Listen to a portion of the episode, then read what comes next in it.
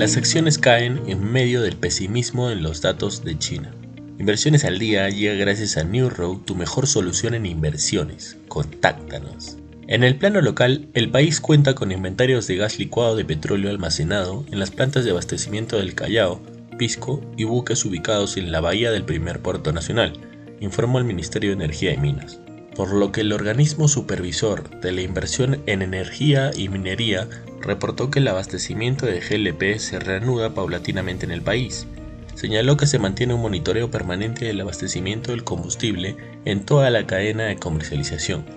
Indicó que los terminales multiboyas Zgas, Solgas y el Muelle 7, ubicados en el Callao, se encuentran operativos tras superarse la situación de oleajes anómalos.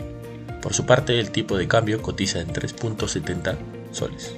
En los mercados internacionales, las acciones de Wall Street cayeron en la apertura, ya que los operadores tuvieron que lidiar con nuevos datos que muestran que la economía de China todavía está luchando por recuperarse.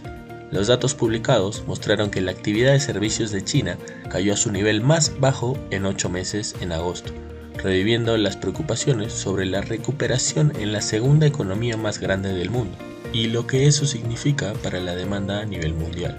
Con un calendario económico y de ganancias ligero por delante, es probable que la atención se centre en las declaraciones de miembros de la Fed esta semana.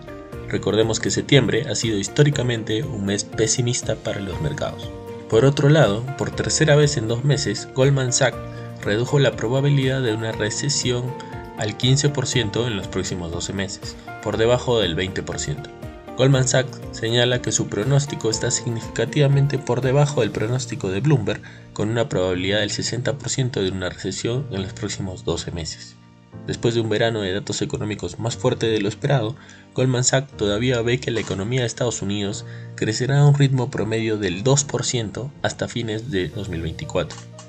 Según Goldman Sachs, los movimientos subyacentes del mercado laboral podrían mantener el crecimiento de la economía, si bien las adiciones mensuales de empleo se han enfriado, la fuerza laboral sigue creciendo y las ganancias salariales se mantienen por encima del ritmo de la inflación.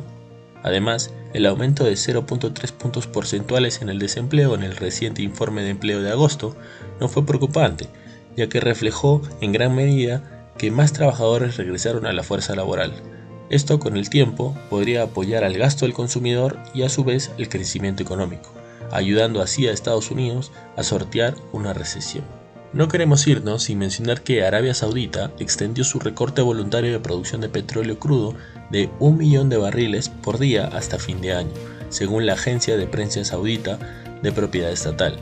La reducción pondrá la producción de crudo saudita cerca de los 9 millones de barriles por día durante octubre, noviembre y diciembre, y se revisará mensualmente. Estas han sido las noticias más importantes de hoy, martes 5 de septiembre de 2023. Yo soy Elmer Yamoca y que tengas un feliz martes.